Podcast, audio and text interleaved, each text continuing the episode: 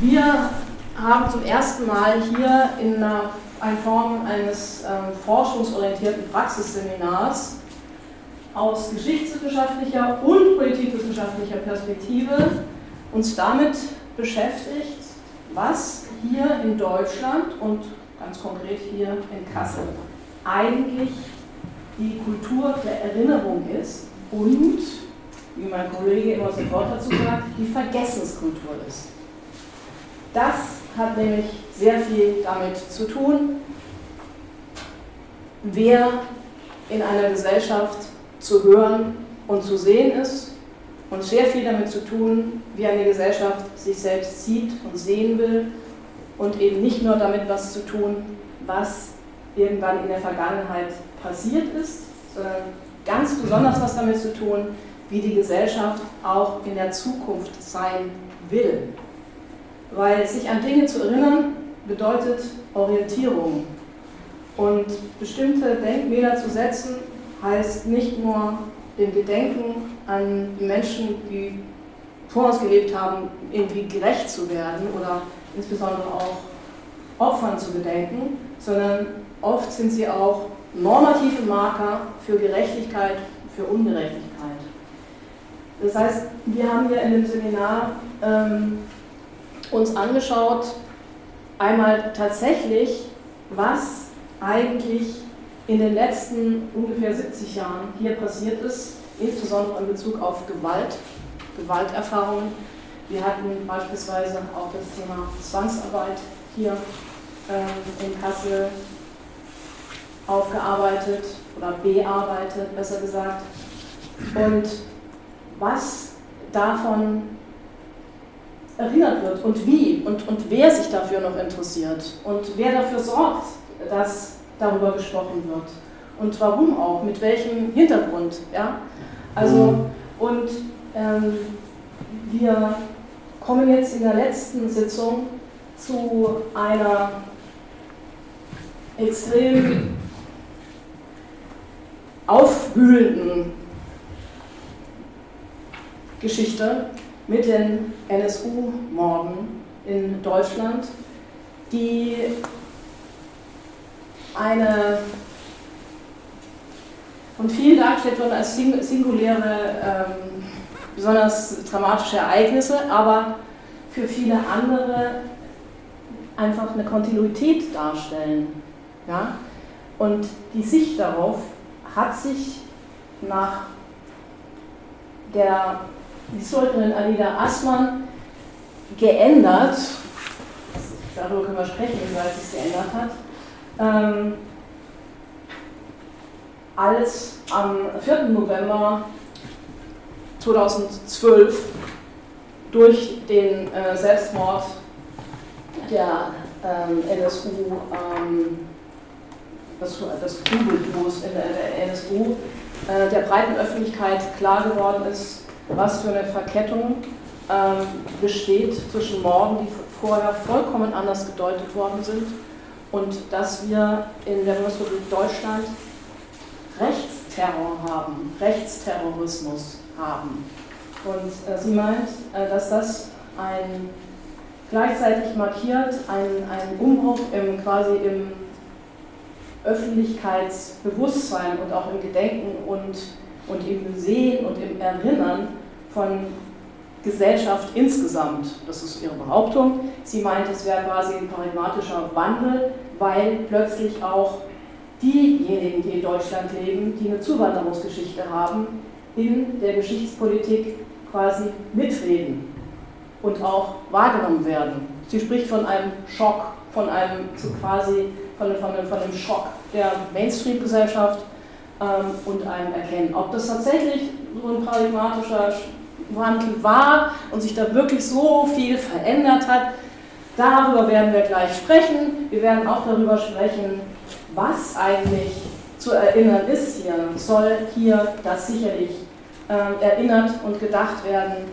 der Opfer, sondern den Angehörigen gerecht werden, sicherlich das auch. Aber viele sagen, erst recht und mindestens genauso und parallel ist zu erinnern an das, was eben nicht gesehen wurde. Das heißt, was sozusagen für die Zukunft, für das deutsche, wenn man sowas sagt, es gibt sowas wie eine kollektive Geschichtskultur oder sowas, eine politische Kultur, äh, eben zukunftsweisend wichtig ist. Und das ist, so die These, ich nehme an, dass nachgefragt dieser These anhängt, ähm, eben die Nichtaufarbeitung und die Mängel der Aufarbeitung. Ja?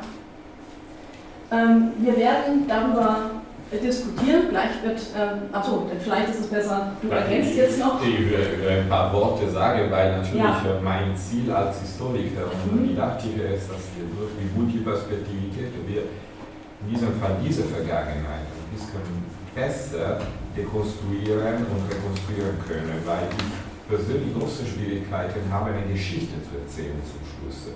Weil die Fragezeichen, die kommen, sind unendlich und auch die Probleme, die diese Fragezeichen enthält. Deswegen äh, bin ich auch glücklich, dass wir heute auch multiperspektivisch einfach das Thema betrachten können. Das war eine lange Reise durch die Stadt. Ich bin auch nicht von mir. Durch unsere Perspektive wollten wir etwas mehr über diese Vergangenheit wissen und natürlich auch diese Gegenwart besser betrachten können, äh, mit der Hoffnung natürlich, dass die Zukunft kollektiv auch für die Individuen einfach besser läuft, sozusagen.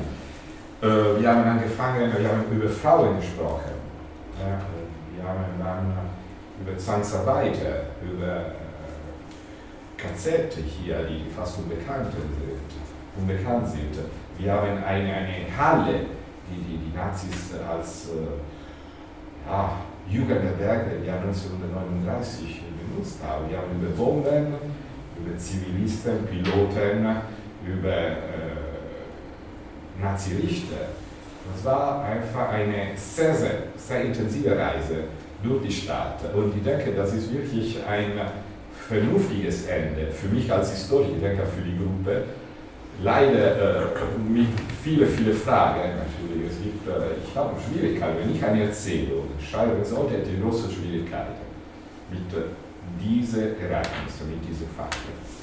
Äh, willkommen und äh, ja, dann können wir gleich weitergeben.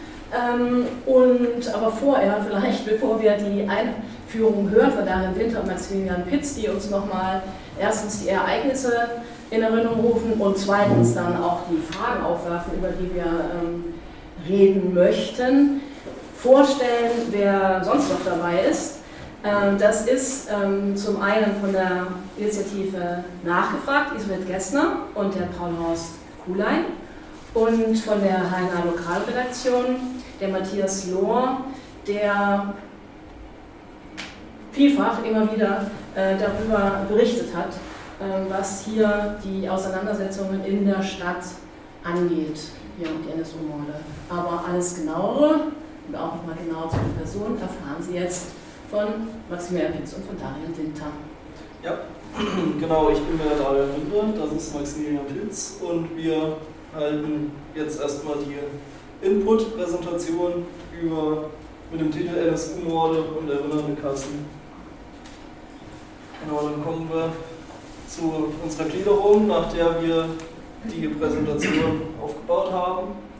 Da möchten wir erstmal einen Überblick geben über die Verbrechen des NSU vor der Tat in Kassel und über den NSU allgemein.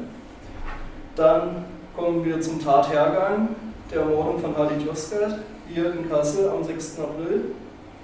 Dann kommen wir zu den Verbrechen des NSU nach der Tat in Kassel bis zur Selbstenttarnung.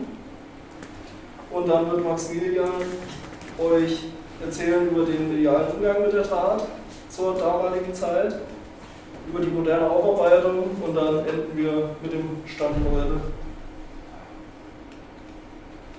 Genau, dann haben wir erstmal, was der NSU generell ist. Der NSU war eine rechtsterroristische Terrorzelle, die ca. 1999, so ist der aktuelle Stand, gegründet wurde bestand im Kern aus den drei Haupttätern Uwe Böhnhardt, Uwe Mundlos und Beate Schäbe. Und die lebten bereits ab 1998 im Untergrund in Chemnitz und Zwickau. Genau, da sind erstmal alle Taten bis zur Selbstenttarnung dargestellt, um einen Überblick über die Größenordnung zu geben, von der wir da sprechen. Das waren zehn Morde, davon neun an migrantischen Menschen Migrationsgeschichte und einer Bereitschaftspolizistin. Dazu haben sie 43 Mordversuche verübt, drei Sprengstoffanschläge und 15 Raubüberfälle. Genau. Dann haben wir hier einen Überblick über die Taten vor dem Mord in Kassel. Da sehen wir die drei Sprengstoffanschläge. Der erste, der das ganze, den ganzen NSU-Terror eingeleitet hat, war am 23. Juni 1999 ein Sprengstoffanschlag mit einer Rohrbombe in Nürnberg. Und diese Übersicht endet dann mit unserem heutigen Hauptthema am 6. April 2006 mit der Ermordung von Halit Yozgat hier in Kassel. Genau, da haben wir auch einmal alle Namen der Opfer dabei, die bis zum 6. April ermordet wurden. Und weil wir den Opfern zu den Namen auch Gesichter geben wollen, haben wir hier auf der Folie nochmal jeweils die Porträtfotos der ermordeten Menschen bis auf die Bereitschaftspolizistin, da gehen wir später noch genauer drauf ein. Dann sehen wir hier ein Karte mit dem passenden Titel Die Gewaltspur des NSU, wo ihre Morde, Sprengstoffanschläge und auch Überfälle eingezeichnet sind, entsprechend bis zur Selbstenttarnung. Da sehen wir auch schon recht mittig den letzten Raubüberfall in Eisenach, der dann zur Selbstenttarnung geführt hat. Genau, dann möchten wir Ali Joskat kurz vorstellen, damit man sich auch mehr unter der Tat vorstellen kann und weiß, mit wem wir es zu tun haben. Halit wurde 1985 in Kassel als Sohn von türkischen Zuwanderern geboren und er eröffnete kurz vor der Tat sein Internetcafé in der Holländischen Straße 82, hier nicht weit vom Campus entfernt und war bei der Ermordung gerade mal 21 Jahre alt. Unten in der Ecke sehen wir dann nochmal das Porträtbild von Heidi Joskat. Und dann sehen wir einmal die Holländische Straße 82, 2018, also 13 Jahre nach der Tat. Da ist ein Honighändler jetzt drin, bis heute auch noch. Und dann sehen wir nochmal das Internetcafé kurz nach der Tat, wo die Menschen zum Ausdruck ihrer Trauer Blumen vor dem Eingang abgelegt haben. Genau, dann kommen wir nach der Kurzvorstellung zum Tathergang. Dazu muss gesagt werden, dass das Attentat auf Halid Yozgat bis heute nicht vollständig aufgeklärt ist. Unter anderem auch durch Ermittlungsplanen, wie zum Beispiel, dass Halids Handy nicht am Tatort sichergestellt wurde, sondern später von einem Mitarbeiter des Pathologischen Instituts des Klinikums Kassel entwendet wurde und dieser entsprechend die SIM-Karte ausgetauscht und auch Daten gelöscht hat. Zur Tatzeit waren fünf Kunden im Café. Davon waren vier normale Kunden und einer mit einer besonderen Funktion, das war Andreas Temme, der damals als V-Mann-Führer für das Landesamt für Verfassungsschutz in Hessen tätig war. Halit Joskat wurde durch zwei Pistolenschüsse getötet und der Mord wurde durch gefundene Aufzeichnungen in der Zwickauer Wohnung Uwe Mundlos und Uwe Böhnhardt zugerechnet und somit dem NSU. Unter anderem hat man da auch eine Skizze des Internetcafés gefunden von Halit Joskat. Genau, dann gibt es, wie schon angesprochen, einen Kunden mit einer besonderen Rolle, das ist der Andreas Temme, der damals als V-Mann-Führer aktiv war. Er hatte als Jugendlicher den Spitznamen Klein Adolf in seinem Dorf und hatte, was relevant ist, den V-Mann Benjamin Gärtner, den er geführt hat. Dieser sollte ursprünglich Informationen zu einer rechtsextremen Splitterpartei liefern, zu der aber keine Verbindungen hatte und kein Mitglied war. Dafür hatte er Verbindungen zu Blood and Honor in Nordhessen und zu Combat 18 in Dortmund Zudem stand Gärtner, also Tennis V-Mann, auf einer 2013 veröffentlichten Liste mit 130 mutmaßlichen NSU-Unterstützern. Terne selbst wurde nach dem Mord verdächtigt und festgenommen. Und bei der Hausdurchsuchung von ihm fand man einen Abschrift von Mein Kampf plus ein Buch über Serienmörder und Waffen. Dazu muss erwähnt werden, dass Temme Sportschütze war, aber das Verfahren im Januar 2007 eingestellt wurde. Hm. Dann sehen wir hier einmal Andreas Temme bei einer Aussage in einem Untersuchungsausschuss 2015. Genau, dazu sei erwähnt, dass Temme Stammkunde in Halit Loskats Internetcafé war, also sich sehr oft dort aufgehalten hat. Und genau, er hat sich auch nicht als einzigster nicht freiwillig auf den Zeugenaufruf als Zeuge gemeldet, sondern musste polizeilich ermittelt werden und bestreitet bis heute, etwas von der Tat mitbekommen zu haben. Also obwohl er Sportschütze war und in Observation geschult, wird er keine Schüsse gehört haben und das Schießpulver nach den zwei Schüssen noch nicht gebrochen haben. Laut seiner Aussage hat er sich ausgelockt und hat daraufhin das Internetcafé verlassen und zum Bezahlen 50 Cent auf den Tresen gelegt, mhm. was wir hier einmal in der Rekonstruktion von Forensic Architecture sehen. Das haben wir einmal die stehende Person, das ist der Herr Temme beim Bezahlen. Und die liegende Person ist Khalid Yozgat nach dem Attentat, wo Herr Temme aber ihn hinterm Tresen nicht gesehen haben will, wie er dort liegt. Und auch Blutspritzer und ähnliche Spuren am Tresen nicht gesehen haben will beim Bezahlen. Dazu kommt, dass er am Tattag elf Minuten mit seinem V-Mann, also diesem besagten Benjamin Gärtner, telefonierte, was ungewöhnlich lang ist, vor allem wenn man bedenkt, dass er da als Grund angegeben hat, die nächste Geldübergabe vereinbaren zu wollen. Am gleichen, am gleichen Tag hat er auch noch mit seinem Vorgesetzten telefoniert, und hat in dem Telefonat erwähnt, dass er über Opfer, Täter und Tatzeit informiert gewesen wäre.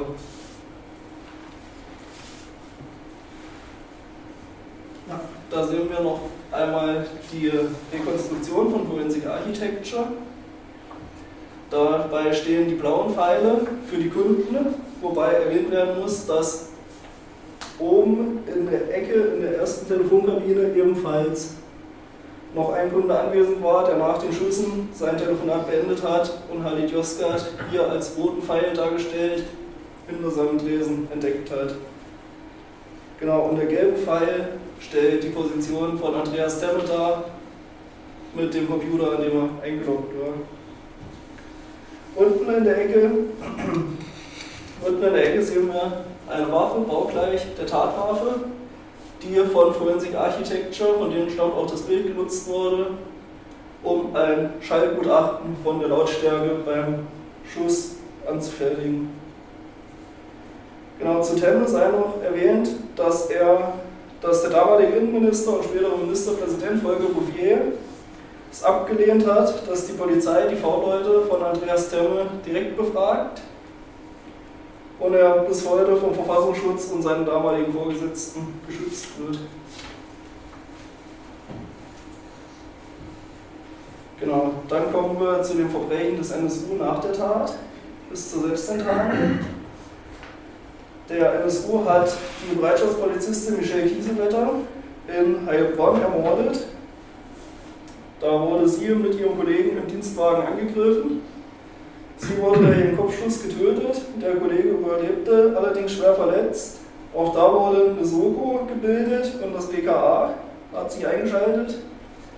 Und es konnte aber bis zur Selbstenttarnung kein Täter gefunden werden, weil sie unter anderem nach einer ominösen Frau gefahndet haben, die es wohl im Nachhinein gesehen nicht gab.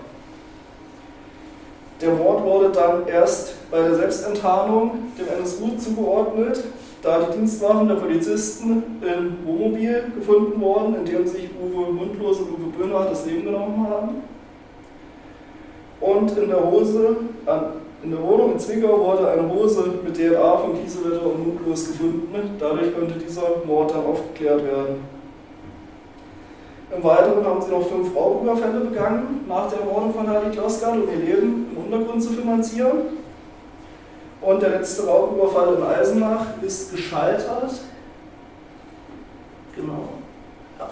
Der letzte Raubüberfall in Eisenach ist gescheitert und führte dann auch letztendlich zur Selbstenttarnung und dem Suizid von Uwe Mundlos und Uwe Böhnhardt. Genau, die sind nach dem Raubüberfall auf Fahrrädern geflüchtet und wurden dann von einem Rentner beim Umsteigen in ihr Wohnmobil gesehen, der daraufhin die Polizei gerufen hat, woraufhin Uwe Böhnhardt und Uwe Mundlos kollektiven Suizid begangen haben. Beate Schäbe veröffentlichte daraufhin das Bekennervideo und zündete ihre, ihre versteckte Wohnung in Zwickau an, bevor sie sich am 8.11.2011 der Polizei in Jena gestellt hat. Genau, hier sehen wir nochmal eine Karte mit dem Raub, wo wir auch sehen, dass am 4.11.2011 der letzte in Eisenach stattgefunden hat, der dann zur Selbstenttarnung führte im weiteren Verlauf. Genau, hier haben wir nochmal ein Porträt von Michelle Kiesewetter, das war die ermordete Bereitschaftspolizistin aus Heilbronn. Genau, dann sehen wir hier nochmal die die Dienstwaffe von Michel Giesewetter aus dem verbrannten Wohnmobil in Eisenach. Dementsprechend sind auch Brandschäden zu erkennen.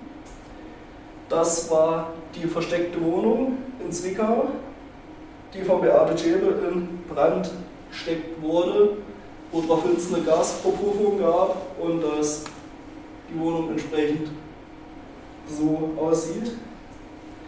Na, und das war das Wohnmobil in dem sich die beiden Uwes das Leben genommen haben, was danach auch in Brand geraten ist. Genau, dann erzählt euch jetzt der Maximilian etwas über den medialen Umgang. Genau, äh, vielen Dank erstmal für den ersten Teil. Ähm, der mediale Umgang mit der Tat. Wir wollen starten mit einem Blick auf die Sprache, die verwendet wurde, gerade in der medialen Berichterstattung. Ähm, das Wort Dönermorde wurde zum Umbruch 2011 gewählt. Und ich habe hierzu auch ähm, das Zitat mit der Begründung der Jury aus dem Jahr 2011 ähm, mit der sachlich unangemessenen, folkloristisch stereotypen Etikettierung einer rechtsterroristischen Mordserie werden ganze Bevölkerungsgruppen ausgegrenzt und die Opfer selbst in höchstem Maße diskriminiert, indem sie aufgrund ihrer Herkunft auf ein Imbissgericht reduziert werden. Ähm, wir haben jetzt hier einige Schlagzeilen, natürlich aus den Boulevardmedien und sehen, dass dieses Sprachjargon in diesem Zuge immer wieder aufgegriffen wurde. Es ist die Rede von Dönerkiller, Türkenhasser, von der Wettmafia und es ist die Rede von düsteren Parallelwelten. Ähm, die der Fokus auf, der, auf die Kriminalisierung auch der Opfer ist ganz klar herauszustreichen. Die vier Hauptthesen dabei sind Kontakte zur Drogenmafia, ähm, Kontakte in die organisierte Kriminalität in den jeweiligen Heimatstädten, Schutzgelderpressung, aber auch Geldwäsche, also Mitwirkung der Opfer in zum Teil illegalen Machenschaften. Äh, wir sehen hier auf diesem Mindmap, was den NSU-Mord in Kassel umgibt, beziehungsweise welche, beziehungsweise welche Initiativen sich damit beschäftigt haben. Wir sehen Forensic Architecture, wir sehen die Ausstellung Offener Prozess, wir sehen Nachgefragt e.V., von denen wir heute auch dankenswerterweise Gäste hier haben, die Initiative 6. April etc. etc. und eben natürlich auch die zwei Arme der staatlichen Behörden. Zur modernen Aufarbeitung habe ich vier Punkte herausgenommen und zwar einmal ähm, auf der Documenta 14 gab es die Gesellschaft der Freundinnen von Hadid. Es wurde eine Videodokumentation der Demonstration Kein zehntes Opfer ähm, hier in Kassel gezeigt. Die Demonstration fand am 6. Mai 2006 statt. Das Ganze wurde eben äh, koordiniert und initialisiert von der Initiative 6. April und Kassel Postkolonial und war eben im Rahmen der Dokumenta zu sehen. Des Weiteren ähm, The Murder of Harley Yozgat. Wir hatten vorhin schon mal einige Screenshots gesehen von dieser ähm, Animation des Tathergangs von Forensic Architecture, ähm, die sich gegründet haben im Rahmen äh, der University of London im Jahre 2011, um eben politische Möglichkeiten von Architektur aufzeigbar zu machen. Und der Filmtitel ist 77 Square Meter and 9 Minutes and 20, äh, 26 Seconds. Das Ganze war auch im Rahmen der Documenta 14 zu sehen. Äh, die Ausstellung Offener Prozess ist eine Ausstellung über den NSU-Komplex die sehr, sehr auf die ostdeutsche Realität eingeht und damit auch, was quasi zum Ausgangspunkt wurde äh, und damit auch die Geschichte des NSU-Komplexes zu erzählen. Ähm, besonders zielt sie ab auf das äh, Aufzeigbarmachen von strukturellem und institutionellem Rassismus und zu guter Letzt, ähm, was hier in der Stadt verortet ist, es gab ja die Debatte um die Umbenennung der holländischen Straße in Harliedstraße. Das Ganze endete dann damit, dass man den Harliedplatz ähm, benannt hat nach Harlied Josgat. Das Ganze, es kam zu einer Umbenennung, äh, Umbenennung des Platzes an der Ecke Holländische Straße, Mombachstraße. Ähm, und zwar am 1. Oktober 2012. Dort ist auch ein Gedenkstein platziert worden, der an alle zehn Opfer des NSU-Komplexes äh, erinnert. Das Ganze geht zurück auf die Initiative von Halid Yozgats Vater Ismail, der auf einer Rede, auf der in einer Rede auf der zentralen Gedenkfeier in Berlin, die quasi diesen Stein des Anstoßes gab. Ähm, wie gesagt, die Stadt Kassel einigte sich dann darauf, dass ähm, es der Halid Platz wird, in, mit der Begründung auch, dass eben die ähm, Umbenennung einer Straße eben einen enormen ähm, bürokratischen Apparat hinter sich herzieht. Zum Stand heute, die NSU-Akten, ähm, der Abschlussbericht umfasst 173 Seiten, ist als PDF-Dokument verfügbar auf der Website nsuakten.gratis. Das Ganze geht zurück auf äh, das ZDF-Magazin Royal. Die Initiative Fragt den Staat in der Sendung vom 28. Oktober 2022 wurde das eben thematisiert und eben auch dieser Hinweis darauf gegeben. Ähm, wenn man sich auf dieser Website befindet, äh, gibt es da auch das, ich möchte dieses Zitat einfach mal vorlesen, ähm, die Geschichte des NSU ist auch eine Geschichte der jahrelangen Vertuschung beim Verfassungsschutz. Fragt den Staat und das ZDF-Magazin Royal veröffentlichen jetzt Geheimdokumente, die vielleicht nur deshalb geheim sind, weil sie ein schlechtes Bild, ein schlechtes Licht auf den Verfassungsschutz werfen. Hier sind die NSU-Akten.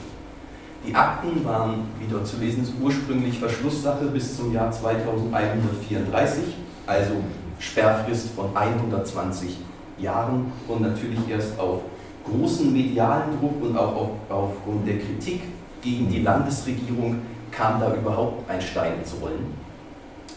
Ähm, zu den nicht nachgegangenen Hinweisen ist zu sagen, es gab, natürlich hatte der Verfassungsschutz verschiedene Berichte, ähm, sei es vom italienischen Geheimdienst, ähm, die im März 2003 von einem Netzwerk militanter europäischer Neonazis sprachen und warnten ähm, und dieses auch vor allem in, in Ostdeutschland ver, ähm, verorteten.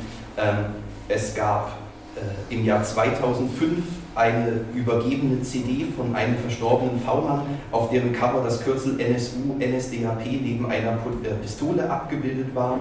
Diese war dann nicht mehr aufzufassen, äh, aufzufinden, als äh, Ermittlungen eingeleitet wurden. Und ähm, ein Polizist sagte äh, im Juni 2013 im Bayerischen NSU-Untersuchungsausschuss aus, dass äh, der Begriff NSU im Zusammenhang mit rechtsextremen Gruppierungen schon im Jahr 2007 bzw. 2008 genannt wurde. Andreas Temme wurde von Davilan schon erwähnt. Ähm, seine Schlüsselrolle in dem Ganzen hat er ja aufgezeigt. Heute ähm, befindet sich Andreas Temme immer noch im Sold des Staates. Er ist nicht mehr aktiv beim Verfassungsschutz, gehört aber immer noch dem Regierungspräsidium in Kassel an. Was das angeht, sind äh, Informationen nur sehr, sehr schwer zu finden. Offenbar gab es aber schon im Juli 2006 Bestrebungen, ihn innerhalb des Verfassungsschutzes zu reaktivieren. Ähm, und dazu nur noch mal gesagt, es ist Fakt, dass Temme äh, im NSU-Untersuchungsausschuss des Bundestages gelogen hat, als er sagte, ihm selbst sei die Mordserie bis zu seiner Festnahme am 21. April 2006 nicht bekannt gewesen. Und dazu möchte ich noch erwähnen, dass er als Zeuge vor dem Münchner NSU-Gerichtsverfahren einen schweren Erinnerungsverlust erlitt und demnach nicht mehr vernehmbar war.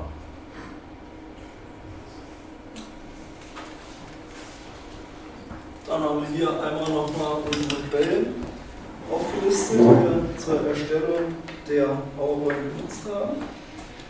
Dann haben wir nochmal unsere Bildquellen.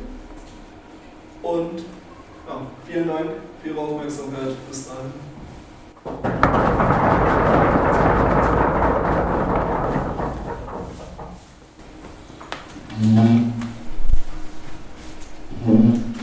So, jetzt haben wir die zwei großen Fragen. Was ist wirklich passiert und äh, was gemacht, was wurde davon aufgeklärt und was wollen wir als Kasseler Gesellschaft jetzt damit machen? Ja. Genau. Dann, genau, die Gäste wurden ja am Anfang schon kurz vorgestellt. Und genau, die Initiative Nachgefragt e.V. setzt sich für Demokratie, Aufklärung und politische Bildung ein und hat das Ziel, Menschen auf die Fragen durch rechte Netzwerke aufmerksam zu machen, weswegen wir sehr dankbar sind, dass Sie heute hier vertreten sind. Genau, und der Herr Lohr, unser Gast von der HNA, studierte Soziologie und Politik und arbeitete anschließend bei der HNA elf Jahre lang als Kulturredakteur, danach als Online-Redakteur und ist heute Lokalredakteur bei der HNA in Kassel, die er heute hier vertritt. Auch da vielen Dank für Ihre Anwesenheit.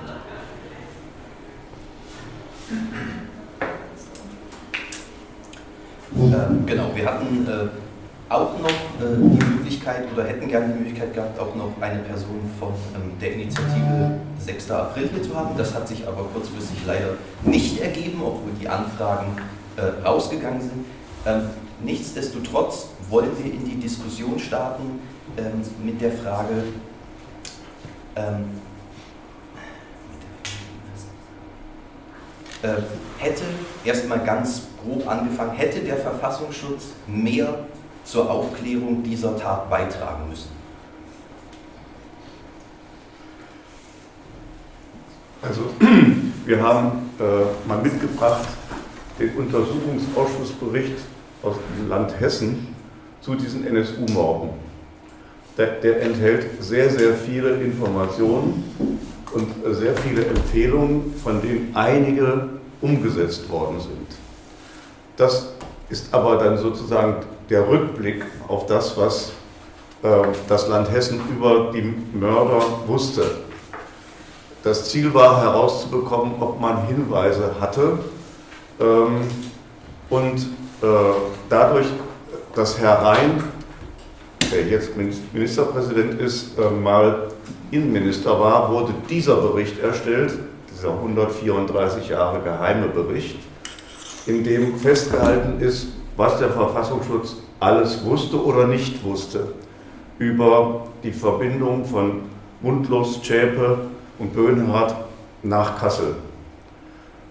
Ähm, hier gibt es sehr, sehr viele Hinweise äh, auf Namen, zum Beispiel die V-Leute von Herrn Temme waren wahrscheinlich nicht nur der bekannte Benjamin Gärtner, genannt Gemüse, sondern auch Michel Friedrich, ein lang bekannter Rechtsradikaler. Diese beiden Namen fallen hier in diesem Bericht immer wieder im Zusammenhang mit Temme.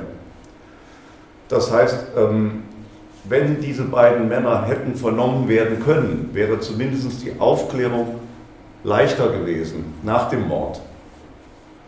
Ob man den Mord hätte verhindern können, ist eine andere Frage, die sehr viel weitere äh, äh, Forschungen nach sich ziehen müsste. In den Untersuchungsausschüssen, Sie haben es schon gesagt, hat Herr Temmer zum Beispiel an entscheidenden Stellen gelogen Ähm, er ist ja auch quasi nach dem Mord abgetaucht und erst durch ähm, Abhörprotokolle festgestellt ähm, worden, wo, wobei dann eine Untersuchung stattfand, die auch wiederum behindert wurde durch den Innenminister und äh, so dass die Aufklärung sehr, sehr behindert worden ist von Anfang an.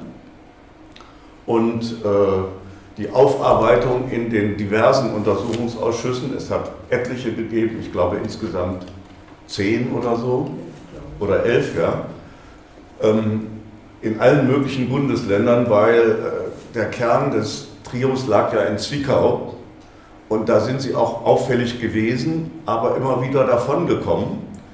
Warum, weiß man nicht so genau, warum sie zum Beispiel, nachdem sie beim Bau einer Rohrbombe in einer Garage erwischt worden waren, in aller Ruhe einpacken konnten und verschwinden. Das äh, konnte auch der Untersuchungsausschuss äh, in Thüringen, in Sachsen-Anhalt, das konnte man nicht klären. Das sind also Dinge, die äh, zumindest vermuten lassen, dass die Behörden selber ziemlich ein Interesse daran hatten, dass nicht alles aufgedeckt wird. Im Umfeld des NSU-Trios gab es fünf V-Leute im näheren Umfeld, die mit mehreren hunderttausend Euros bezahlt wurden, dafür Informationen zu beschaffen, aber in Wirklichkeit davon den Aufenthalt von Chäb und Mundlos und ihre Fahrten und so weiter finanziert haben. Das ist äh, festgestellt worden. Was man darüber hinaus feststellen müsste, ist verborgen in manchen Archiven. Ähm, auch dieser Bericht, den, den, wir hier jetzt vorliegen haben, dank Böhmermann, hat festgestellt, an die 200 Akten sind einfach nicht auffindbar. Ähm, es wurden im Bundesamt für Verfassungsschutz unmittelbar nach Bekanntwerden, ähm, dass äh, die beiden sich angeblich enttarnt haben, wurde ähm, eine große Schredderaktion durchgeführt. Aktion Konfetti hieß die mit Decknamen.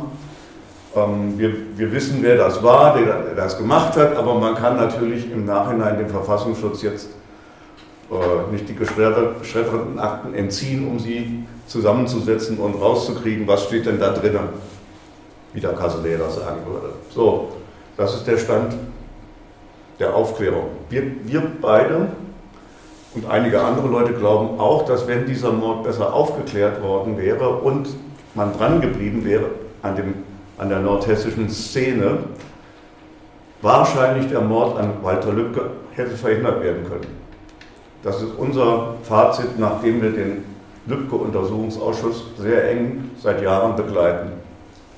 Aber das ist ein privates Fazit. Es gibt kein, das offizielle werden wir noch hören.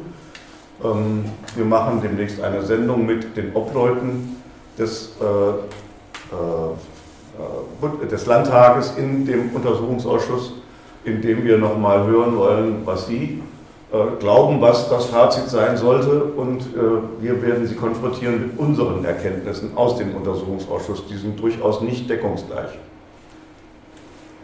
Ja, vielleicht äh, ein paar kurze Ergänzungen nochmal. Ich möchte mich zunächst mal sehr herzlich bei Ihnen bedanken und möchte Ihnen meine Hochachtung auch aussprechen für die sehr gute äh, Recherche und Analyse, die Sie hier vorgetragen haben. Insbesondere zur Rolle von Temme werden wir sicher später auch noch mehr dazu sagen. Das interessiert uns sehr. Das steht auch im Mittelpunkt unseres Interesses. Zu Ihrer Frage von eben, hätte der Verfassungsschutz mehr aufklären können? fällt mir erstmal ein, ja, absolut. Ich habe den NSU-Untersuchungsausschuss ähm, im letzten Drittel relativ kontinuierlich begleitet. Ich bin im Lübcke-Untersuchungsausschuss äh, sehr kontinuierlich anwesend gewesen und ich muss sagen, äh, es wird viel Material zusammengetragen wir haben ja hier den Untersuchungsbericht aus dem NSU-Ausschuss mal mitgebracht. Das ist ein Riesenpapierwerk mit vielen, vielen, vielen Einzelheiten. Aber es werden wenig Konsequenzen gezogen. Und Sie haben eben das Stichwort Kontinuität benutzt in Ihrem Einführungsstatement. Äh, die Kontinuität, dass man Dinge weiterverfolgt, die fehlt absolut. Das sage ich jetzt mal so als zentrale These hier. Und zum anderen, ähm, ich bin auch am Anfang sehr stark von der These ausgegangen, da wird bewusst viel gemauert, viel an Aufklärung verhindert. Das ist auch so. Hinzu kommt aber, dass dieser Eindruck hat sich immer verstärkt bei mir, es ist auch viel Inkompetenz und Unfähigkeit da vorhanden. Und das äh, bildet Synergieeffekte, das bedingt sich gegenseitig und steigert sich gegenseitig. Und deswegen kommt aus der vielen Aufklärungsarbeit, die äh, durchaus zum Teil auch sehr ernsthaft betrieben wird, sehr wenig raus. Der Output ist außerordentlich gering.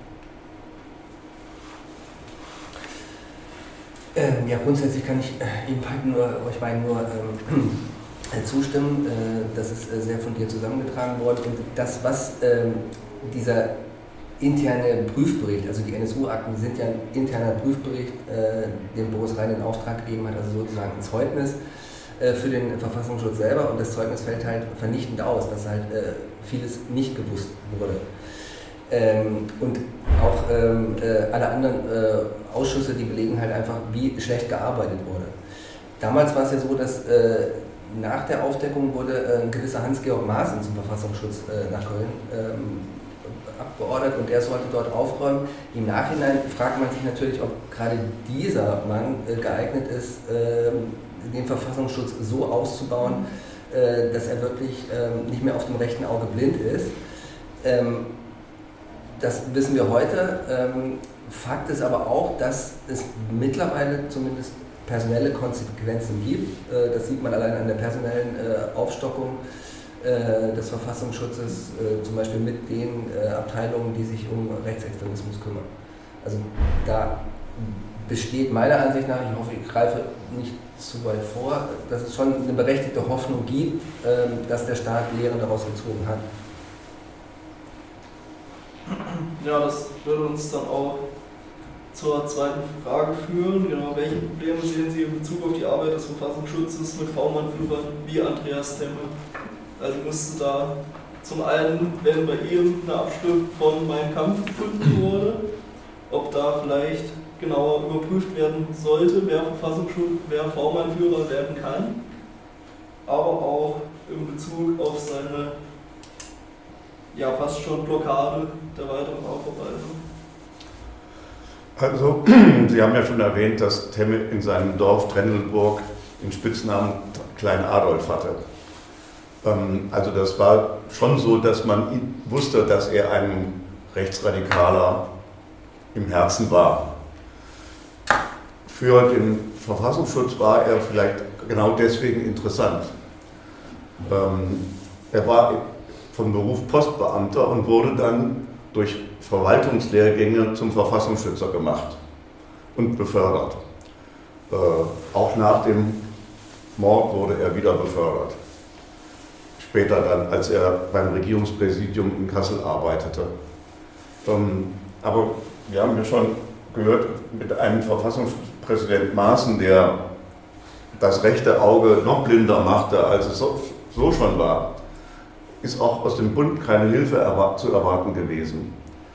Ähm, was wir erleben, wenn wir im Untersuchungsausschuss sitzen, und wir können das nur empfehlen, es gibt noch einen einzigen Termin, da kommt Herr Bouffier, unter anderem ja, am 23. diesen, äh, diesen Monats, ja, da ähm, kann man dann sehen, dass ähm, von der Spitze des Ministeriums, Herr Bouffier war damals der Innenminister, bis hin, äh, das erleben wir dann auch immer, wenn Leute vernommen werden aus dem Verfassungsschutz, entweder absolute Unfähigkeit vor einem sitzt. Ähm, es wird zum Beispiel, wenn ein eine Person, personeller Wechsel da stattfindet, es wird nicht gegenseitig informiert, was vorher war und was man machen sollte, sondern es findet einfach ein neuer Mann, ein, ein Aktenberg vor, dann muss die Frau oder der Mann sich einarbeiten und sehen, was, was sie daraus machen. Das gilt bis hinauf zum Präsidenten des Verfassungsschutzes in Hessen. Keinerlei Übergabe, die wir realisiert finden konnten. Und äh, dann können wir auch sagen, dass es auf der anderen Seite Aussagen gibt von Verfassungsschutzmitarbeitern, jetzigen, die Klaffen von Gedächtnislücken, ähnlich wie Temme.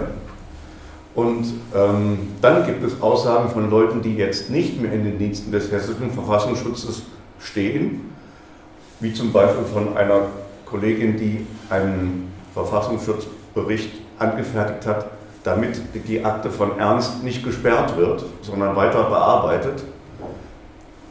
Dieser Sperrvermerk ist verschwunden, aber die Kollegin ist sich sicher, dass sie sie gemacht hat. Andere Kolleginnen bestätigen das. Im Ausschuss versuchen dann die äh, Koalitionsparteien, diese Kollegin für unglaubwürdig zu erklären. Das heißt, da, da mangelt es auch im Ausschuss an Aufklärungsinteresse auf der Seite der Regierungsfraktionen. Und sie überlassen die Fragerunden dann manchmal vollständig den Oppositionsfraktionen, weil sie selber keine Fragen mehr haben, insbesondere wenn Leute vom Verfassungsschutz befragt werden sollen. Das erscheint uns jetzt nicht als besonders äh, hilfreich bei der Aufklärung. Und äh, da, da, fragen wir uns, ob es Zufall ist, dass so Leute wie Temme äh, dann angeworben werden, um andere Rechtsradikale zu führen, in Anführungsstrichen. Also es fehlt im Verfassungsschutz einmal Übergabe, ist schon erwähnt worden, es fehlt an Aus- und Fortbildung. Da fehlt es sehr stark an Aus- und Fortbildung. Es fehlt an Analysekompetenz, ganz großflächig. Äh, es gibt strukturelle Mängel. Ganz lange Zeit hat die Abteilung Beschaffung, also das waren die V-Leute, die haben Informationen gesammelt, Informationen gesammelt und die Geordner gepackt, ins Regal gestellt, die hatten nichts mit der Abteilung Auswertung zu tun. Da gab es auch wenig Kommunikation. Die einen haben gesammelt, die anderen haben irgendwas ausgewertet. Und dabei kann nichts herauskommen. Und dann ist das natürlich auch alles eine Frage, das sind jetzt strukturelle Dinge, die ich erwähnt habe, aber es ist natürlich auch alles eine Frage der politischen Orientierung. Und man kann noch so viele Strukturreformen durchführen und mehr Effizienz erreichen, wenn die politische Positionierung fragwürdig ist und eher auf Verschweigen ausgerichtet ist, oder Vertuschen ausgerichtet ist und zum Beispiel auf dem rechten Auge auch sehr viel Blindheit immer noch. Und das, was im Untersuchungsausschuss, jetzt im Lückenuntersuchungsausschuss diskutiert wird, bewegt sich weitgehend dann auf der strukturellen Ebene. Und auf der politischen Ebene gibt es, wie damals schon im NSU-Untersuchungsausschuss, inzwischen eine sehr deutliche Fraktionierung. Die Regierungsparteien machen ihr Ding und die Opposition ist sich diesmal einiger als beim ersten beim NSU-Untersuchungsausschuss. Vielleicht kriegen sie auch einen gemeinsamen äh, Sonderbericht hin. Aber äh, äh, der Aufklärungswille, der am Anfang für mich ehrlich da war, jetzt beim Untersuchungsausschuss, der äh, versandet inzwischen im parteipolitischen Hickhack. Ich würde auch nochmal die Frage stellen, ob ein V-Mann-Führer überhaupt notwendig ist. Äh, nämlich insofern, ob der, ob der, Verfassungsschutz auf V-Leute weiterhin setzen sollte. Weil das ist ja eine grundsätzliche Kritik, äh, muss ich Leuten aus der rechten Szene Geld geben, damit sie mir Informationen geben und die äh, bauen so rechte Strukturen erst auf. Ne? Ähm, ich bin nicht davon überzeugt, dass das ein richtiger Weg ist. Äh, ich weiß auch nicht, wie eine Alternative aussehen könnte. Ähm, aber grundsätzlich müsste man diese Frage ähm, stellen. Und ähm, alles, was jetzt schon zu Temme gesagt wurde, stimme ich äh, komplett zu. Äh, das ist eine äußerst dubiose Figur. Ähm, auf der anderen Seite muss man natürlich auch mal sagen, er hat fünfmal äh, vor dem NSU-Prozess in München ausgesagt. Das Gericht hat ihm letztlich geglaubt. Ähm, ich habe auch mit leitenden Beamten gesprochen, die von Anfang an mit ihm zu tun hatten. Ähm, die sagen, er ist nicht der Hellste.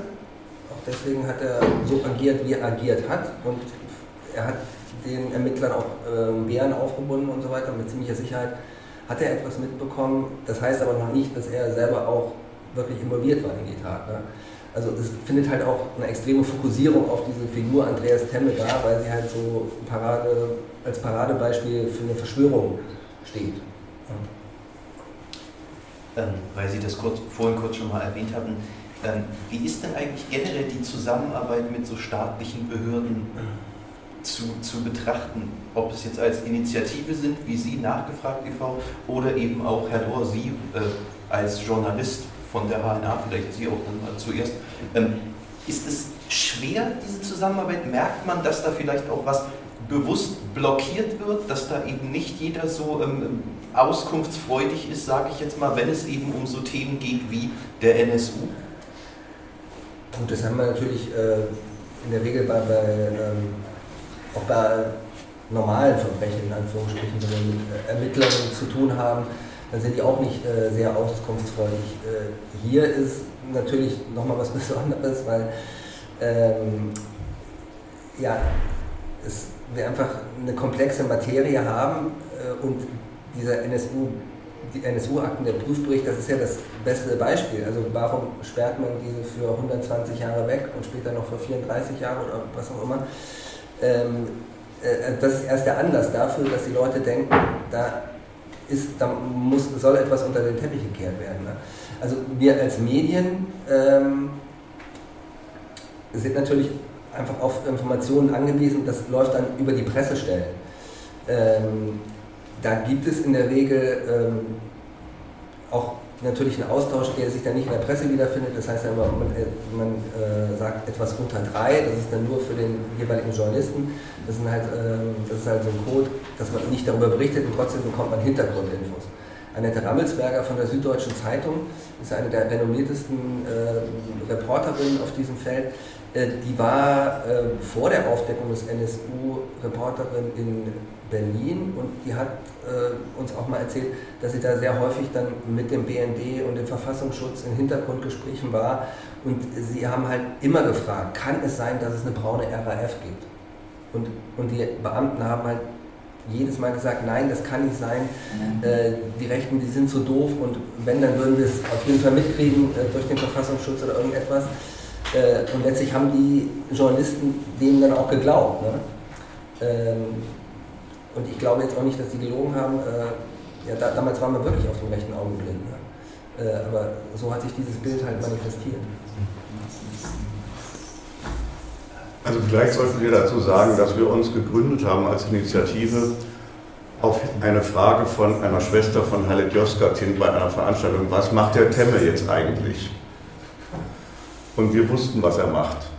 Er arbeitete nämlich im Regierungspräsidium Kassel und hat die Akten sämtlicher Beamten auf die Akten sämtlicher Beamten zugreifen können. In der Personalabteilung. In der Personalabteilung. Und dann haben wir beschlossen, dass wir das nicht auf sich, auf sich beruhen lassen. Und haben die Initiative gegründet, haben dann, äh, als Forensic Architecture seine Filme zeigte, den, den Menschen, die das gesehen haben, im Internet Protestbriefe zur Verfügung gestellt, dagegen, dass der Mann Personalakten im Regierungspräsidium bearbeiten darf. Das haben wohl doch ziemlich viele Leute benutzt. Wir sind dann auf das Regierungspräsidium zugegangen und haben in mehreren Gesprächen unseren Protest dagegen Ausdruck verliehen, dass der Mann Personalsachen bearbeiten darf. Daraufhin wurde er zu Abfall versetzt. Und wenn wir das erzählen, dann lachen immer alle. Da ist er ja an der richtigen Stelle. Das finden wir nicht. Der Mann, der darf eigentlich kein Beamter mehr sein. Denn unmittelbar nach der Tat wurde eine Liste erstellt, welche, welcher Vergehen er sich schuldig gemacht hat. Diese Liste verschwand. Dann wurde äh, die Aufarbeitung der, der Sache Temme einem ganz anderen Sachbearbeiter übergeben. Der hat dann festgestellt, dass der Temme ja nicht angeklagt worden ist und also Beamter bleiben darf. Und dann wurde ein Verbleib für ihn gesucht und das Regierungspräsidium Kassel wurde verdonnert, ihn aufzunehmen. So ist das gelaufen. Und da ist er bis heute und bearbeitet zum Beispiel Schweineställe. Auch wieder was, worüber man grinst, aber ähm, wie gesagt, wir finden, der Mann hat im, Schul im Beamtendienst nichts zu, zu suchen Leute, die, im Schul, die wir im Schuldienst kennen, wir waren beide Lehrer, ähm, die sind schon für, für geringere Dinge schwer verknackt worden oder entlassen. Für viel geringere Dinge. Unaufmerksamkeit bei einem Schulausflug zum Beispiel.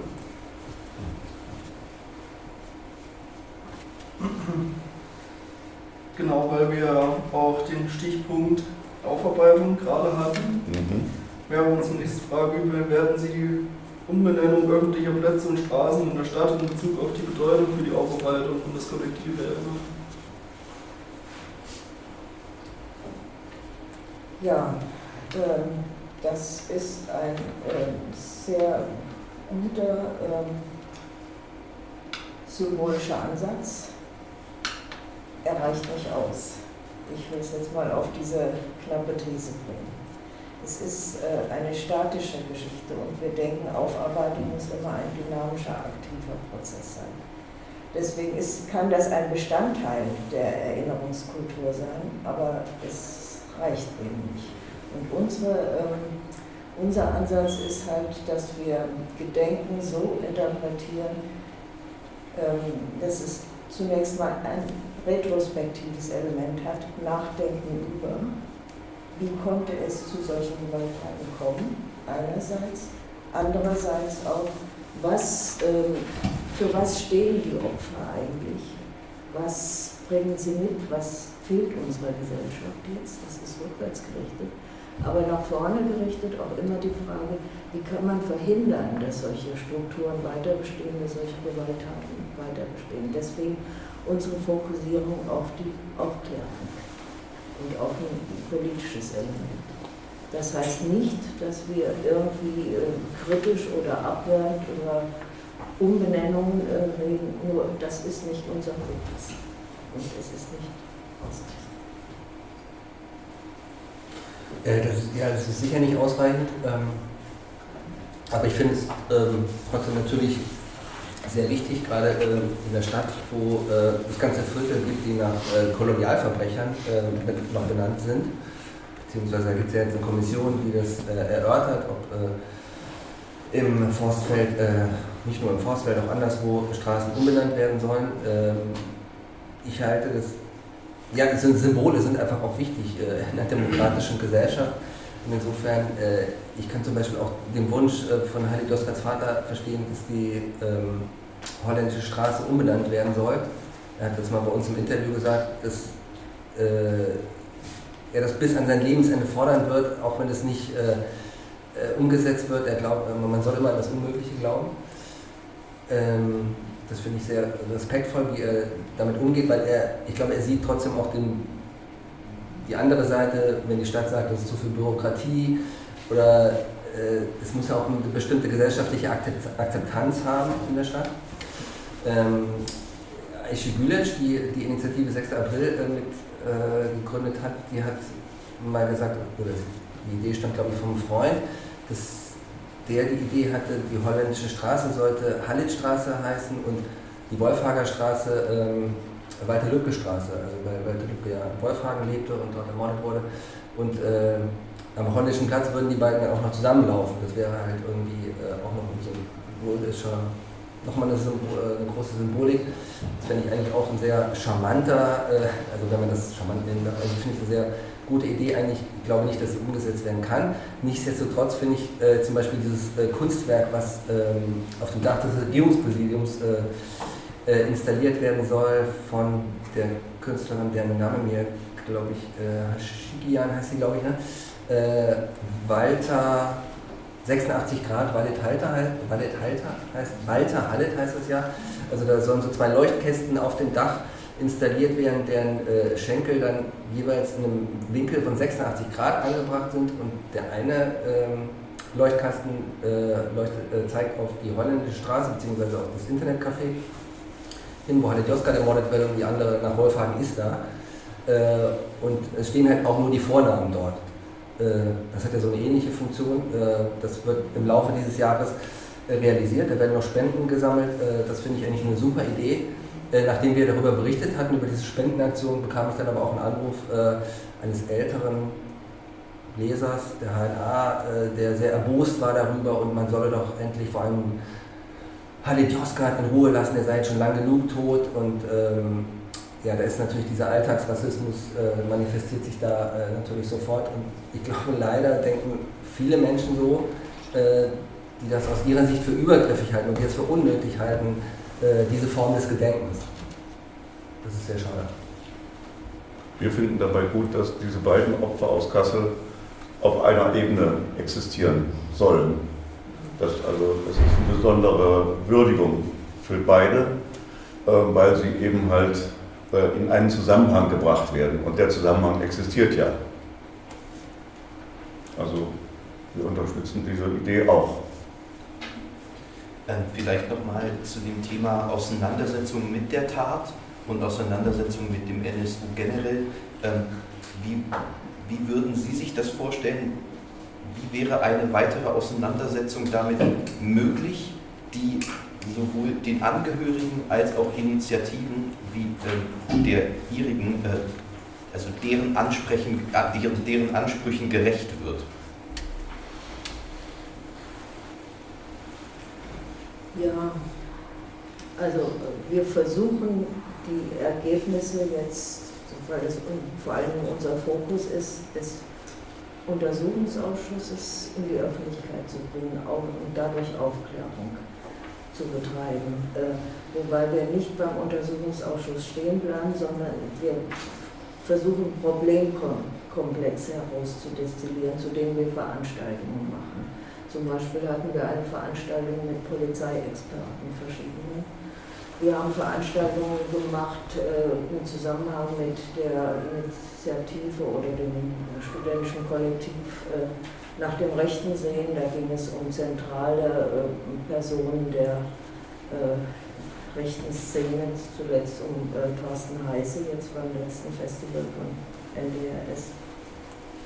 Also wir versuchen vor allen Dingen Strukturen aufzuklären und Öffentlichkeit herzustellen. So wie Herr Lohr das über die Zeitung macht, versuchen wir das über Veranstaltungen zu machen. Das ist ein ganz zentraler Ansatz und ähm, der, Walter, der Sohn von Walter Lübcke, der Christoph Lübcke, hat neulich in einem Interview gesagt, die Frage bleibt, wie konnte es dazu kommen? Das ist für uns die zentrale Frage, die Frage nach der Aufklärung. Und deswegen denke ich, wird das auch den Opfern gerecht. Ähm, vielleicht, ich weiß nicht, für die Initiativen kann ich jetzt nicht so sprechen, aber ich glaube einfach, dass es halt für die, äh, für die Familien der Opfer einfach immens wichtig ist, dass es, ähm, eine, dass es eine Form, eine Form des Gedenkens gibt, zum Beispiel am, am Todestag von, von Halit Yozgat die Veranstaltung ist ja auch vor Corona äh, einmal ausgefallen, beziehungsweise die Stadt hat ihre Veranstaltung äh, abgesagt aus Sicherheitsgründen. Äh, damals gab es auch ähm, im Zuge des Konflikts in Nordsyrien, äh, ich glaube, Anschläge auf türkische, ich bin jetzt glaube ich irgendwas durcheinander, auf, auf, auf, auf türkische äh, Geschäfte in Deutschland und die Stadt hat, hat das dann abgesagt. Dann gab es, ich glaube, in einem Jahr gab es drei Veranstaltungen, weil man sich nicht einigen konnte weil äh, die Partei Die Linke es zum Beispiel nicht gut fand, äh, dass bei der Veranstaltung mit der Familie äh, die Erdogan-Regierung auch irgendwie involviert war. Es ist alles äh, sehr kompliziert gewesen und so. Und trotzdem, das hat uns der Vater halt auch nochmal gesagt, es ist für ihn auch oder für, für ihn und seine Familie wichtig zu sehen, dass die, dass die Stadt da zusammenkommt, dass sie äh, an seinen Sohn denkt, damit es eben nicht nochmal äh, weitere Opfer gibt. Insofern äh, finde ich das auch äh, sehr, sehr wichtig.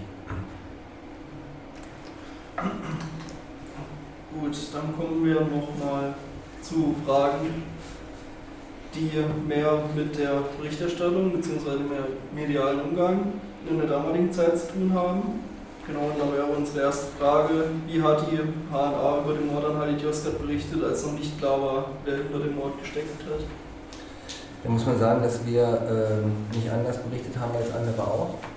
Ähm, ich habe jetzt nicht nochmal im Archiv geguckt, aber bei uns ist mit Sicherheit auch das schreckliche Wort Dönermorde verwendet worden. Ähm, ich habe eben diese Geschichte von Annette Trammelsberg erzählt, die äh, in Berlin halt mit Sicherheitsdiensten zu tun hatte und äh, die Ermittler auch aus ihrer Sicht immer wieder gefragt hat, kann es sein, dass es eine braune RAF gibt? Äh, und das ist halt äh, nicht bestätigt worden. Und äh, dann müssen sich natürlich alle Journalisten in Deutschland äh, selbstkritisch hinterfragen, wie so etwas sein konnte. Also wie kann man so ein Narrativ übernehmen und wie kann man Opfer ähm, zu, zu, zu, Tätern machen, äh, weil ich glaube, in der Community äh, war es schon nämlich klar, dass es mit ziemlicher Sicherheit rassistischer Mord ist und dass es eben nicht um Mafia, Wettschulden oder äh, Wetten oder was weiß ich gehen kann. Ähm, also insofern ist es ähm, müssen Medien sehr selbstkritisch damit umgehen, sind glaube ich auch damit umgegangen. Die HNA hat auch daraus gelernt, würde ich jetzt äh, so sagen. Wir sind jetzt auch im letzten November äh, nochmal mit einem Preis ausgezeichnet worden für unsere Berichterstattung äh, im Zuge des Lübcke-Mordes. Ähm, gleichzeitig auch, äh, da, äh, also bei dieser Preisverleihung wurde halt auch unsere Berichterstattung über die NSU-Morde und das Gedenken daran gelobt. Ähm, ich glaube, da haben wir auch einen Prozess gemacht, durchgemacht. Ähm, das war aber intern klar, dass da Fehler gemacht wurden wobei es auch eine personelle äh, Umstrukturierung gab. Ähm, aber ich würde sagen, das ist äh, beispielhaft für, für Medien in Deutschland. Dass sie wirklich äh, große Fehler gemacht haben, aber auch äh, zumindest einige daraus gelernt haben. Vielleicht darf ich noch ergänzen aus der Sicht einer Leserin. Ja, die HNA hat sich sehr verändert, die hat viel gelernt. Nicht zuletzt durch deine Arbeit auch da im Zusammenhang. Und es ist eben das Stichwort, du hast das Stichwort Narrative genannt. Ich denke, die mediale Berichterstattung, das ist immer auch ein Kampf um Narrative. Und wenn wir die Narrative verändern, tun wir auch viel für das Gedenken und für die Angehörigen der Opfer. Das ist, glaube ich, ein zentraler Ansatz. Nicht, nicht auch, aber nicht nur Fakten zu sammeln, äh, kognitiv analytisch vorzugehen, sondern eben die Narrative anders zu gestalten. Genau, dann hätten wir noch eine Frage, weil Sie ja den Veränderungsprozess angesprochen hatten. Genau, hätten wir die Frage, ob es eine redaktionelle Leitlinie gibt, die potenziell diskriminierende oder stereotypisierende Berichterstattung verhindert oder sich aktiv bemüht, die Perspektive von Menschen mit Migrationsgeschichte einzubeziehen? Ähm, da gibt es jetzt keinen Leitfaden oder so. Äh, also zu letzterem jetzt zumindest nicht. Ähm, äh, aber da haben, da haben wir auch einen Prozess durchlaufen. Wir als regionale Tageszeitung äh, haben natürlich erstmal nicht äh, so viel migrantische Leser, deswegen tauchten die mit Sicherheit eine Zeit lang auch in der Berichterstattung nicht so auf. Äh, wir versuchen das aber, äh, oder haben das eigentlich schon geändert und versuchen auch äh, Themen anzusprechen, die damit zu tun haben und auch diese Lebenswelten in, der, äh, in, den, in unseren Medien, wir sind ja nicht nur eine gedruckte Tageszeitung, sondern auch E-Paper und HNA.de äh, versuchen wir darzustellen. Das andere, ähm, der erste Teil der Frage war nochmal ähm, Diskriminierung. Und, äh, ja, Diskriminierung, Stereotypisierung. Ähm, da ist natürlich das Paradebeispiel immer äh, jetzt bei Fällen äh, aus der Polizeiberichterstattung soll man die, die Herkunft eines Täters nennen. Ne? Also das ist so eine grundsätzliche Frage, äh, die äh, haben wir wie viele andere Zeitungen auch so geregelt, dass wir das nicht machen, es sei denn, es ist für, ähm, für den Sachverhalt relevant. Ne? Also nicht, wenn jetzt ein Einbruch äh, passiert ist, dann ist das egal, was für einen Pass äh, der Täter hat der vermeintliche Täter. Ähm, wenn es aber jetzt um politische Gewalt geht oder so, ähm, dann würde man den, den Hintergrund nennen. Also darauf, äh, da gibt es schon eine gewisse, äh, schon eine hohe Sensibilität. Ich bin immer so ein bisschen irritiert hier, aber äh, die Zeichen gelten äh, eben. Okay. Genau. Die Zeichen sind so zu deuten, dass wir diese Diskussion jetzt quasi auch öffnen wollen äh, in Richtung des Publikums. Genau, weil ich genau zu, an Sie und äh, zur Frage Medien eine Frage wartet. Ja, genau. Ich habe mich irgendwie mal ein bisschen damit, äh, ich mich gefragt, was die HNA denn genau macht, um irgendwie wirklich zu erinnern, weil irgendwie eine Besserung ja jetzt nicht heißt, dass irgendwie besser erinnert wird, sondern nur, dass jetzt besser aufgearbeitet wird. Was macht denn, kann denn zum Beispiel HNA machen? Weil ich habe da jetzt gerade ein bisschen ein spezifisches Beispiel. Ihr habt ja auch äh, den Instagram-Blog Kassel Live. Da mal ein bisschen auch mit, der, mit Migration und selber auseinandergesetzt mir ist aufgefallen zum Beispiel, dass es öfter mal Posts gibt der HNA die, oder der von Kasselei, die ja zum Beispiel das äh, Haus am Hoppler, dieses am, ein Schnittpunkt, so Wolfshager Hopplerische Straße, ich wohne direkt daneben. Und da gab es zum Beispiel einen Brand, hat die äh, Kasselei und so wohl auch HNA berichtet, Ähm, da gab es zum Beispiel auf Instagram enorm viele Kommentare, die dann irgendwie sich damit auseinandergesetzt haben, ja hier, das passt ja gut, wenn das weg ist und solche Kommentare. Und die HNA und auch Kassel Live eigentlich nie zu solchen Dingen Stellung beziehen. Und ich fand es irgendwie ein bisschen schade. Fand es interessant, dass gleich gesagt wurde, ey, es wird super viel aufgearbeitet. Mir fehlt das ehrlich gesagt total oft bei der HNA sogar, dass da irgendwie nicht spezifisch aufgearbeitet wird. Dass unter einem Post äh, vom Brandhaus und Hauptleiter solche, äh, solche Kommentare einfach stehen gelassen werden, nicht gelöscht werden und aber auch nicht von Kassel Live oder HNA irgendwie nochmal klargestellt wird, dass solche Kommentare nicht gehen. Also ich hatte da, ich kann, also bezüglich einen Kommentar, was irgendwie gesagt hat, ähm, das äh, ist ja völlig okay, dass das Haus abgrenzt, so, da schadet es ja eh niemanden. Und dann habe ich der eine oder Kassel Live auch geschrieben, dass man da ja schon Stellung beziehen könnte. Und da war wohl nochmal einfach nur darauf gewesen, dass es ja Meinungsfreiheit gibt. Was ja irgendwie auch ein bisschen problematisch ist bei solchen Thematiken. Und das sehe ich auch ehrlich gesagt nicht so eine krasse Besserung vielleicht von anderen.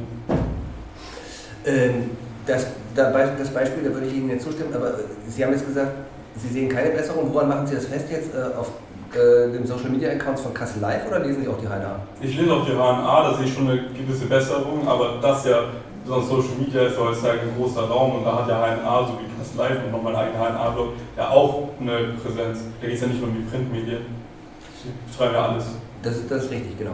Und äh, das war ein, äh, also die Nachricht in dem Fall war, dass es einen Brand an dem Haus äh, am Holländischen Platz genau. Äh, gab. Ja. Und darunter der Kommentar, den Sie jetzt vorgelesen haben, der ist stehen geblieben.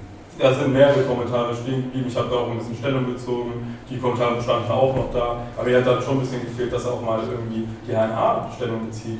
Weil nur weil es Meinungsfreiheit gibt, also, also ich sehe das bei Süddeutschland FAZ, wenn man da irgendwie Kommentare, die problematisch sind, verfasst, dann kommt da trotzdem ein SZ-Autor oder sowas und sagt, ey, hier, wir wollen nochmal darauf hinweisen, dass, es, dass solche Kommentare nicht gehen. Und Aber wenn, wenn, Sie, wenn Sie auf Kassel Live sehen, äh, verfolgen regelmäßig, dann würden Sie sehen, dass das äh, auch äh, äh, kommentiert und moderiert wird, auf jeden Fall. Und meine Kollegen schalten sich dort ein.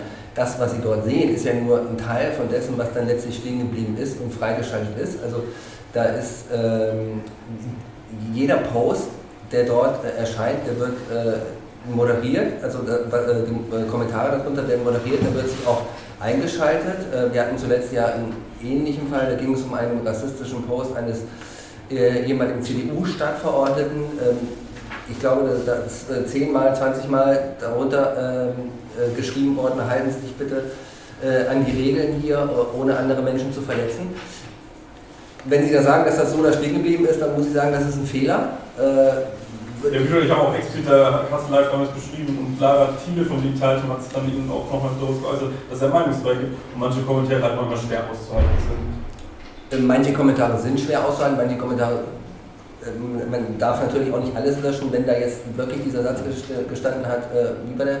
Äh, ich kann Sie nicht genau zitieren, ich habe den Post gerade nicht auf die Schnelle gefunden. Es, es ja. viele. ja gut, aber es ist schon ein schwerwiegender Vorwurf. Ne? Äh, also wenn, dann würde ich dann auch gerne die Quelle dann sehen. Äh, also ich lege meine Hand dafür ins Feuer, weil Lara Thiele ist auch jemand, äh, der sofort sagt, also zum Beispiel meine, meine Partnerin hat einen Migrationshintergrund und ist kein Bio-Deutscher und hat jetzt auf einer Podiumsdiskussion das Wort dunkelhäutig verwendet. Und Lara Thiele hat mich sofort auch angesprochen, dieses Wort darf man nicht sagen. Da habe ich gesagt, okay, es ist ein bisschen komisch, dass eine weiße Cis-Frau äh, meiner Partnerin, die Opfer von Rassismus ist, sagt, dass sie äh, dunkelhäutig nicht sagen darf. Ja? Also, weil, weil Sie jetzt eben gerade Lara Thiele auch namentlich erwähnt haben, da würde ich meine Hand dafür ins Feuer legen, dass sie jeden Kommentar, der irgendwie diskriminierend ist, sofort löscht äh, oder unkenntlich macht. Äh, also ich habe das im Post gefunden, da stehen Kommentare wie, das hätte komplett abfackeln können in dem Haus wurde nichts mitgemeldet, der ist noch irgendwie legitim. Bitte? Das Haus, also da stand auch in dem Haus wirklich nichts, das ist irgendwie legitim, das vielleicht zu sagen. Ähm, das Haus wäre kein großer Verlust, solche Sachen. Äh, da war also wirklich permanent ein Haus, Kakerlakenhaus, alles so hat ja ein Arzthaus übrigens auch mal betitelt. Also sind ja auch solche Thematiken, wo irgendwie, ja, ich in anderer Hinsicht zum bei Migration. Also Kakerlakenhaus, die haben das Wort in, oder, oder. Das war vielleicht war es in dem Zitat, ja. Also Sie sehen auch, wir äh, diskutieren jedes Mal natürlich über solche Sachen bei uns auch selber. Äh, also wir selber haben das jetzt nicht äh, von uns verwendet. Vielleicht war das, stand das ein Zitat, das ist auch fragwürdig, ob was dann bringen muss. Ähm, gebe ich zu, ja. Ja, aber wie gesagt, die Kommentare gibt es ja, die wurden nicht moderiert. Aber ja, das ist ja vielleicht auch nicht spezifisch zur Erinnerungskultur wo wir aber auch irgendwie die Frage aber ich, nochmal da ist, was macht denn die HNA genau, um zu erinnern? aber äh, also nochmal ganz grundsätzlich ist ja trotzdem ein wichtiges Thema, äh, was Sie ansprechen. Und ja, ähm, Social Media, äh, da stehen Sachen drin, die nicht stehen sollten. Deswegen sind die Kollegen da, äh, ne, 24 Stunden können sie nicht hinterher sein, aber sie sind äh, von morgens bis abends da hinterher, um das zu moderieren. Gegebenenfalls steht auch mal ein Thema, äh, ein Satz, der da nicht stehen sollte, länger da. Aber äh, ansonsten wird da äh, knallhart moderiert, wie es die Süddeutsche auch macht zum Beispiel. Äh, die Süddeutsche war ja auch eine der ersten Zeitungen, die die Kommentarfunktion äh, auf der süddeutsche.de abgeschaltet hat, weil man äh, dem nicht mehr Herr werden konnte. So machen wir das bei uns auch, dass wir bestimmte Themen gar nicht auf Social Media ausspielen, weil wir wissen, das geht drunter und drüber, oder auch die Kommentarfunktion abschalten. Grundsätzlich kann ich sagen zur Berichterstattung, ähm, dass wir einfach ähm, unsere Berichterstattung diesbezüglich ausgeweitet haben. Ausgeweitet haben, wir haben äh, sehr ausführlich äh, über den NSU, äh, über den Lübcke-Ausschuss berichtet und über sämtliche Themen zum Thema Rechtsextremismus. Wir haben auch, äh, äh, wir waren Teil eines äh, Projekts mit dem Rechercheprojekt Projektiv, wo wir ähm, Leute aus ganz Deutschland porträtiert haben, die äh, Opfer von äh, Rechtsradikalen wurden und haben sie im Bild gezeigt, Karl Lauterbach etc., migrantische Leute. Da gab es eine Ausstellung in der Treppenstraße und wir haben ein Buchprojekt gemacht äh, dazu. Ähm, und äh, ja, das sind einfach vielfältige Sachen, die wir, ähm, die wir in den letzten, letzten Jahren gemacht haben und auch weiterhin machen werden.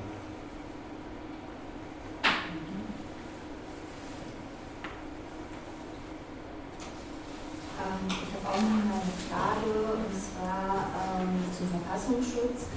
Ähm, die Fragen, die gestellt wurden bisher, ähm, gehen ja von der Prämisse aus, dass ähm, der Verfassungsschutz erstmal als Institution vielleicht nicht problematisch ist, aber dass es Mängel gibt und dass die behoben werden können. Und da ist meine Frage, inwiefern der Verfassungsschutz selbst als Institution als problematisch betrachtet werden kann. Matthias Lohr hat es ja schon angedeutet, das Hauptproblem beim jetzigen Verfassungsschutz ist, dass die Arbeit mit V-Leuten dazu führt, dass man Geld in eine Szene pumpt, um sie zu beobachten, anstelle sie zu bekämpfen. Und äh, dass das äh, möglicherweise dazu führt, dass man auch ähm, das Aufklärungsinteresse geringer achtet bei den Leuten des Verfassungsschutzes als das Interesse, äh, möglichst viel zu erfahren, aber es dann, wie einer von den Verfassungsschützern, die jetzt nicht mehr da beim Verfassungsschutz Hessen arbeiten, sagte, und die Sachen zu erfahren und dann in den Safe zu sperren. Das, dazu kommen zum Beispiel auch Blindheiten des Verfassungsschutzes. Äh, es gibt ein Foto, das zeigt Stefan Ernst bei einer Sonnenwendfeier bei dem schon erwähnten Thorsten Heise hier um, um die Ecke hier, nicht weit weg. Der Verfassungsschutz hat ihn nicht erkannt, obwohl der Mann seit zig Jahren auf den Listen des Verfassungsschutzes auftaucht, auch hier in den berühmten äh, Böhmermann-Akten. Ja? Das heißt, ähm, es ist eine, wie schon Elisabeth sagte, eine Mischung aus Unfähigkeit und mangelnder Struktur oder schlechter Struktur.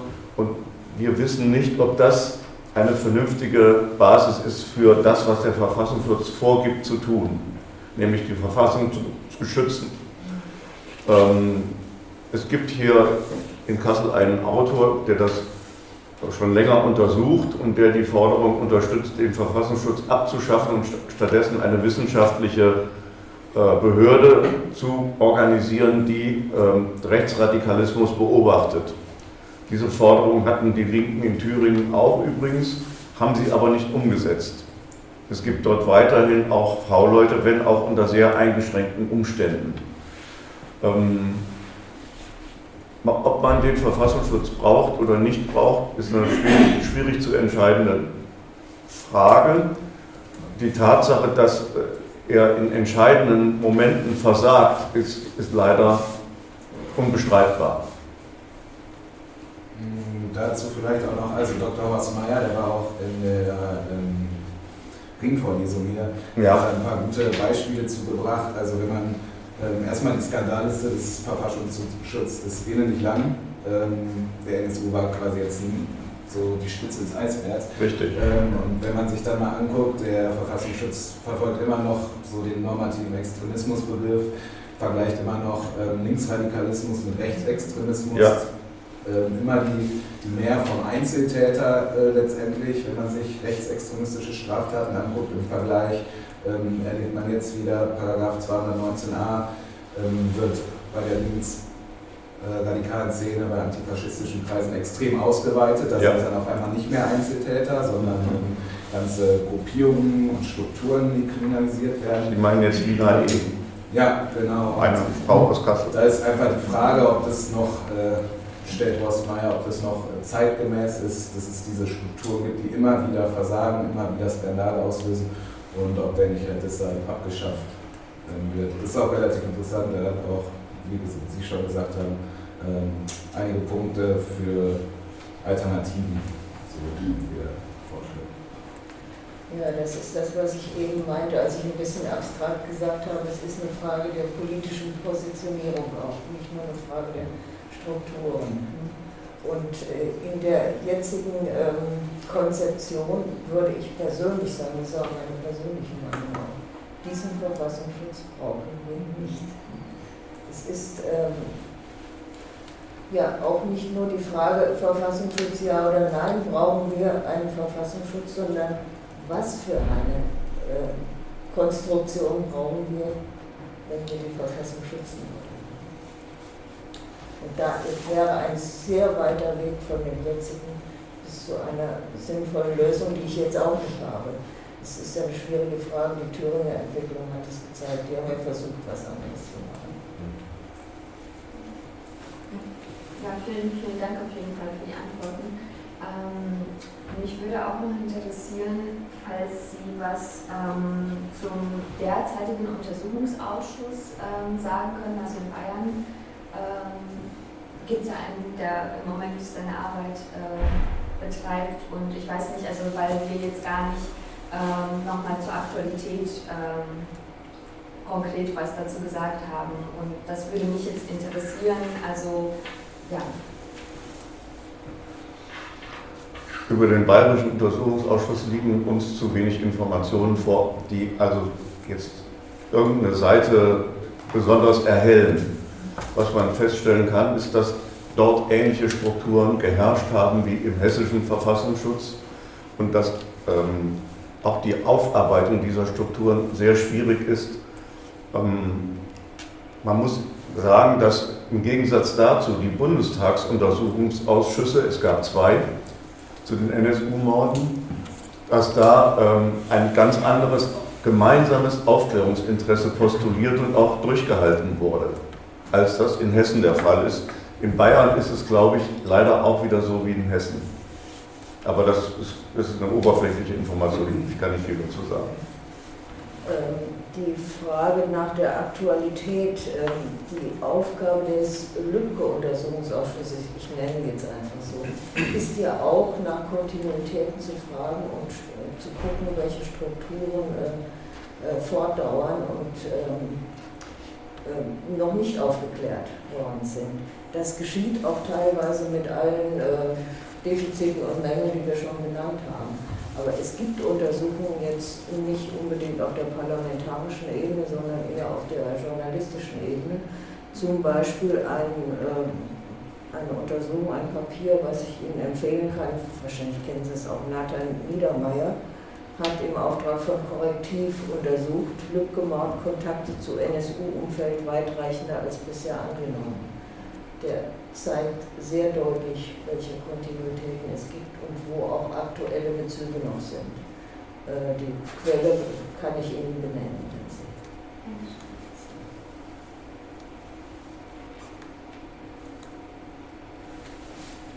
Es wurden gerade vorhin äh, genannt bei der Analyse, dass fünf V-Männer im Umfeld äh, des NSU-Komplex tätig waren. Ähm, wie ist denn der Stand heute?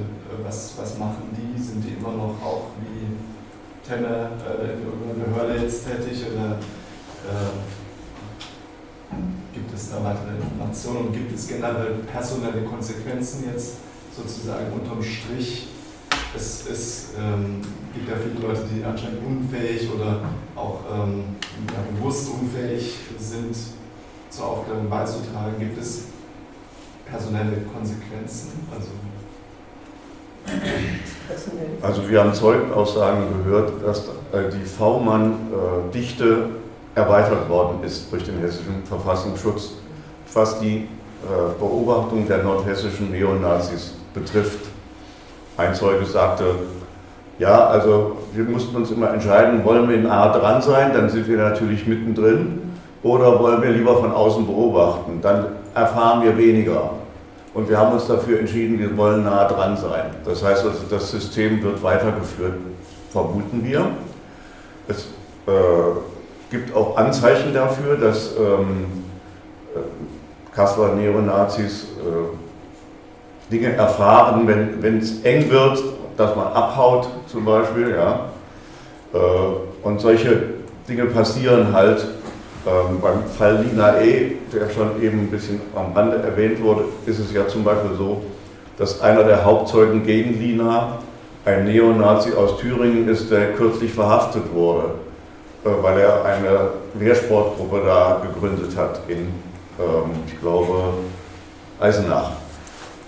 Und ähm, solche seltsamen Verquickungen sind immer wieder zu beobachten.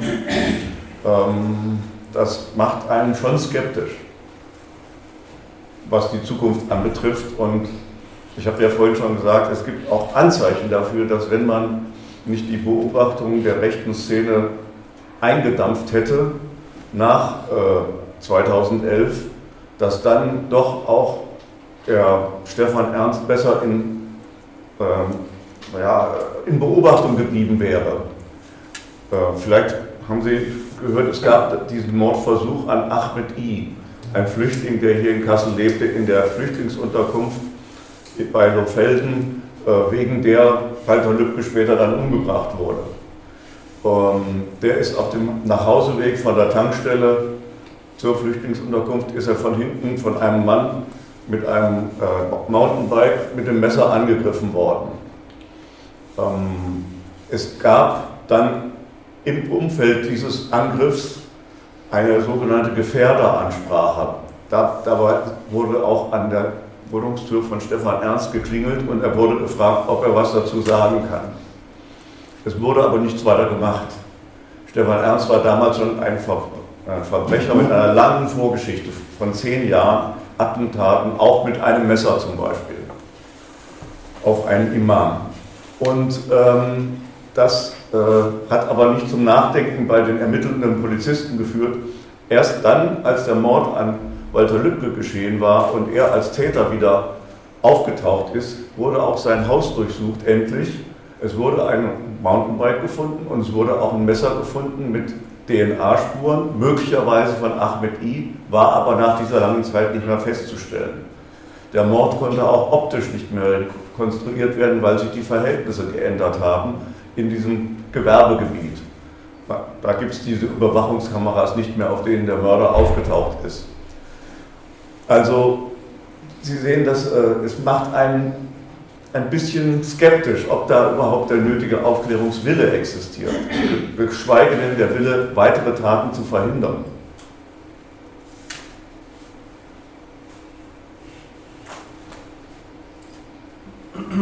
Ja, dann möchten wir das dann auch an der Stelle schließen und uns nochmal sehr herzlich bei allen Gästen und allen anwesenden Zuschauern bedanken.